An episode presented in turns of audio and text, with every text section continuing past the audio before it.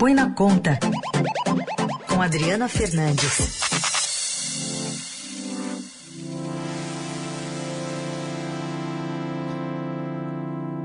Oi, Adri, bom dia. Oi, Raíssen, bom dia. Bom dia, ouvintes da Rádio Dourado, sexta-feira. Comentando aqui esse pacote do governo Jair Bolsonaro que pode injetar é, 165 bilhões de reais na economia brasileira, o programa Renda e Oportunidade. O governo está preocupado com a atividade econômica, quer impulsionar o crescimento nesse primeiro semestre do ano, antes da eleição e também antes de junho, porque depois dessa data fica as restrições da lei eleitoral impedem medidas, uh, essas bondades, né, Esse, essas bondades que todo governo, em ano de eleição, usa a caneta para que o seu, o seu, o seu governante, no caso o presidente Jair Bolsonaro, eh, seja eh, consiga né, buscar a sua reeleição. Bom, Adri, conta para a gente um pouquinho também sobre é, esse cenário a partir de uma fala ontem do ministro Paulo Guedes. Embora ideias como a liberação do saque do FGTS já tenham sido recentemente defendidas por ele, o pacote lançado não foi uma iniciativa do seu ministério. De acordo com o próprio ministro, as ações pretendem defender o cidadão das recentes altas. Vamos ouvir aumento de produtividade, consolidação fiscal ou democratização de acesso a crédito, todas essas medidas elas têm vindo em ondas. E hoje, por exemplo, nós vamos ver aqui, redição de duas ou três foram muito bem sucedidas, se a comida está mais cara, vamos proteger, deixa eles anteciparem o 13 terceiro para enfrentar agora o problema. Tá aí, Adri, uma novidade, né, que, só que não, né, de todo o fim de mandato de, de presidentes da República. Exatamente, Carol, bom dia Bom dia a você. Bom dia. Eu, bom dia. É, o que o, o, o ministro, essa, esse pacote ele foi meio que dividido aí. Um grupo é, foi um grupo da, das medidas foi feito pelo ministro Onyx Lorenzoni, ministro do Trabalho. Você lembra que o ministério foi dividido. Antes, o Ministério da Economia ele abarcava também o trabalho e previdência na disputa política por espaço na esplanada dos ministérios acabou indo parar na mão de Onyx Lorenzoni, que no início do governo foi ministro da Casa Civil. O Lorenzoni vai se candidatar ao governo, de, tudo indica, né, ao governo do Rio Grande do Sul e quer fazer essas medidas, é, tocou, essas medidas ainda estão, ainda tem outras, né, um, outro pacote aí de uh, de 100, de, de para aumentar o crédito para todas as empresas. E essa medida do 13 terceiro salário, ela é uma medida que o governo pode acionar sem aumentar o gasto, porque o governo vai pagar, vai ter que injetar esses 56 bilhões de reais na economia. 20, 28 bilhões em abril e 28 bilhões em maio. Isso aconteceria no segundo semestre, antecipando, ele, uh, atém, ele coloca mais uh, dinheiro na mão dos, dos aposentados e dos pensionistas. Muitos deles, vou lembrar aqui, vão pagar a dívida. E muita gente ontem comentou aqui, aqui em Brasília, nas entrevistas também uh, que tiveram, a, a contradição entre uh, fazer essas medidas que, para estimular a economia, enquanto o Banco Central, no mesmo no dia anterior, havia aumentado os juros justamente com a função de esfriar a economia para conter a inflação. Então, cada um aí puxando o seu lado sem uma coordenação mais, mais explícita de política econômica. Mas o Banco Central hoje ele tem autonomia, ele tem por lei essa autonomia para fazer essa a política conduzir a política de juros e o governo está todo mesmo, todo voltado para botar gás nessa economia, porque inclusive o governo divulgou uma projeção de crescimento também ontem, uma projeção de crescimento muito mais alta do que o mercado está esperando, um crescimento de PIB de 1,5% esse ano, enquanto eh, o mercado está uh, prevendo um, uma economia muito próxima de 0%.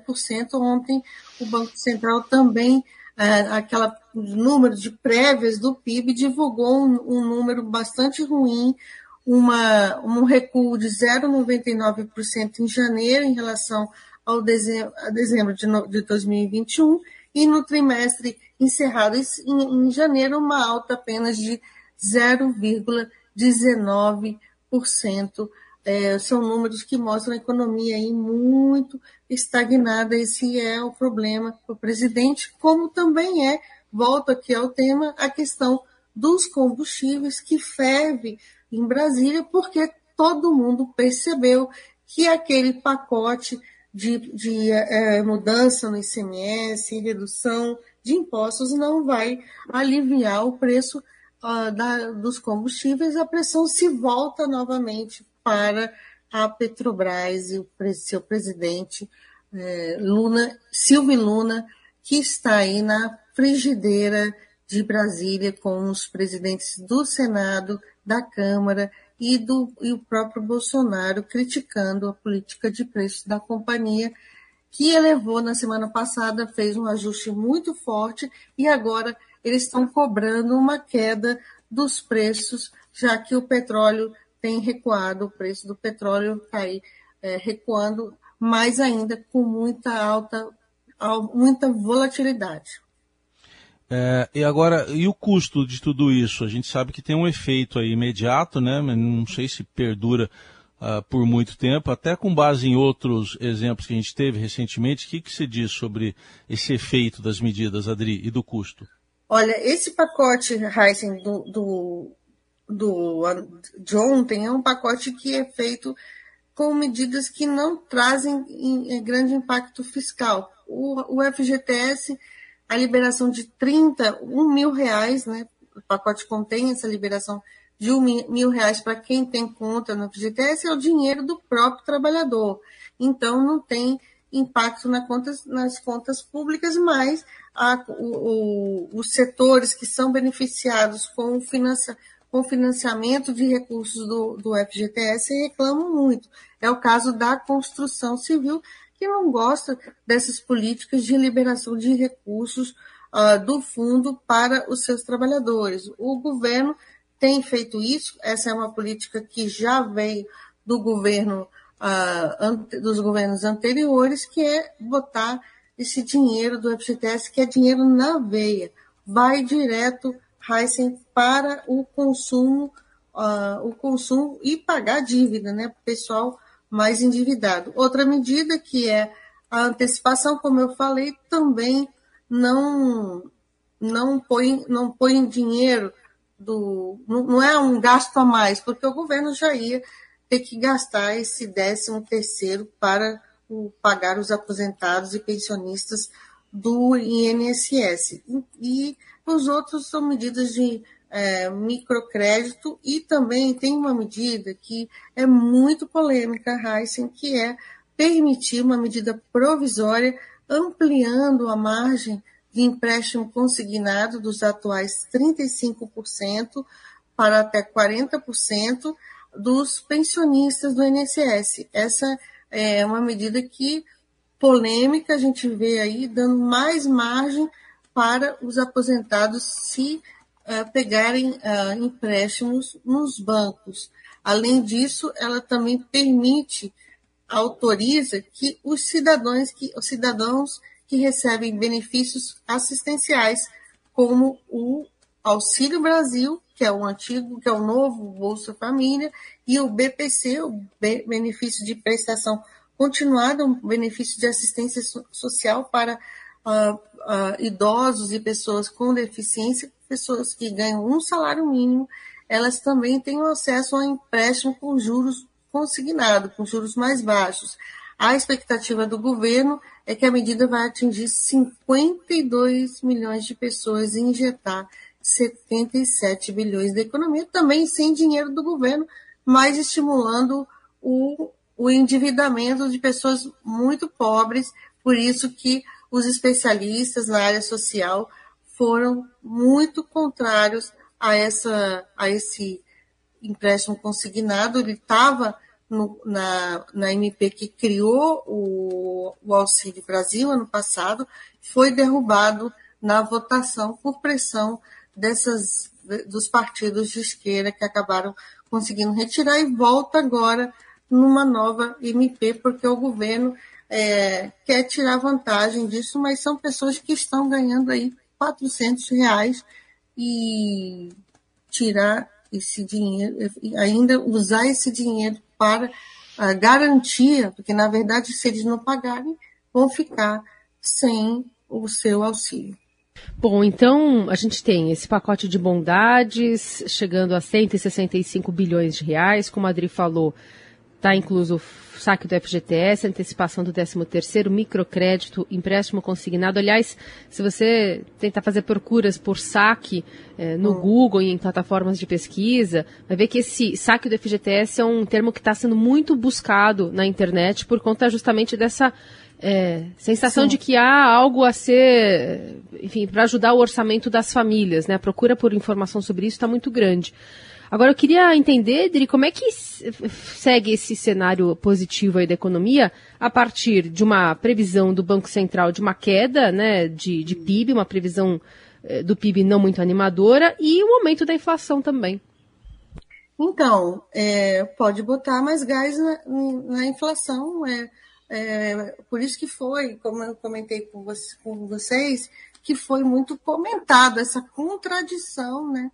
Cada de políticas, uma estimulando a economia, estimulando uh, o consumo e outra é, esfriando para esfriar uh, o PIB, porque a inflação deu, deu um salto e o cenário de, de inflação ainda muito muito certo por conta da, da, da, do impacto da guerra na Rússia e a Ucrânia né, nos alimentos, porque o preço de commodities internacionais, o, os alimentos são uma commodity, e também do preço do, dos combustíveis, que continua sendo o grande calcanhar de Aquiles do presidente Jair Bolsonaro. Tudo isso é contraditório, mas o governo está apostando que, o, como o Banco, Banco, o Banco Central já fez um aperto muito grande, essa medida agora é, ajuda a segurar que, o, que uma queda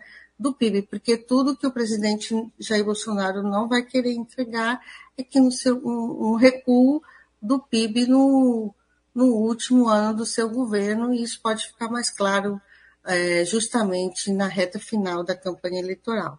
Então, é, é, uma, é uma mistura, a gente está vendo muita ebulição em Brasília, porque pano de fundo são as eleições que vão ser muito disputadas é, esse ano, é, com dois polos aí liderando as, as pesquisas, o presidente liderando, a, liderando o ex-presidente Luiz Inácio Lula da Silva liderando as pesquisas e o o atual presidente Jair Bolsonaro, que tem a caneta, caneta na mão e tem também aliados poderosos no Congresso Nacional, na, no comando da, do, da Câmara dos Deputados, com o, o PP, que é o Centrão, né? O Centrão apoiando ele e apoiando essas medidas que vão vir aí a rodo até o final do primeiro semestre, é, você pode contar com isso e vai vir mais desoneração de tributos, porque o, o espaço é, está apertado do lado das despesas.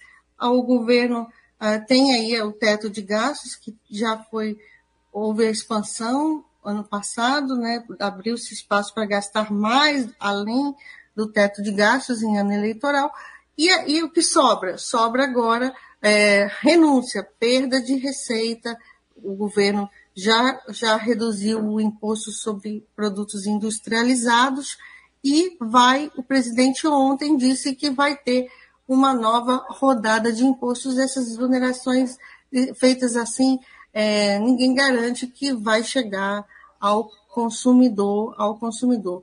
Tem também, eu gostaria de lembrar aqui que o presidente prometeu a, correção da tabela do imposto de renda da pessoa física para nós, né, trabalhadores, para quem é, paga o imposto de renda, faz a declaração anual e não, não ocorreu essa, essa correção da tabela vem pressão também para que isso ocorra, porque a legislação permite que ela seja uh, adotada esse ano, porque como é para favorecer o contribuinte, né, reduzindo a sua carga tributária, não precisa esperar uma regra do imposto de renda que é, é aprovou no ano, só entra em vigor no ano seguinte, mas isso se for para aumentar, para, para reduzir a carga, o, o, é possível fazer no mesmo ano. E, é, e vem Anota aí, Carol e Heisen, que será a próxima medida. E agora, com tantas benesses, o pessoal que paga imposto de renda também vai cobrar o seu bolo, a sua fatia desse bolo. Esta Adriana Fernandes, que fala de economia segundas, quartas e sextas aqui no Eldorado. Adri, obrigado. Bom fim de semana. Obrigado, Heisen, Carol. Bom fim de semana a, a todos e até segunda-feira que eu volto aqui na Rádio Dourado.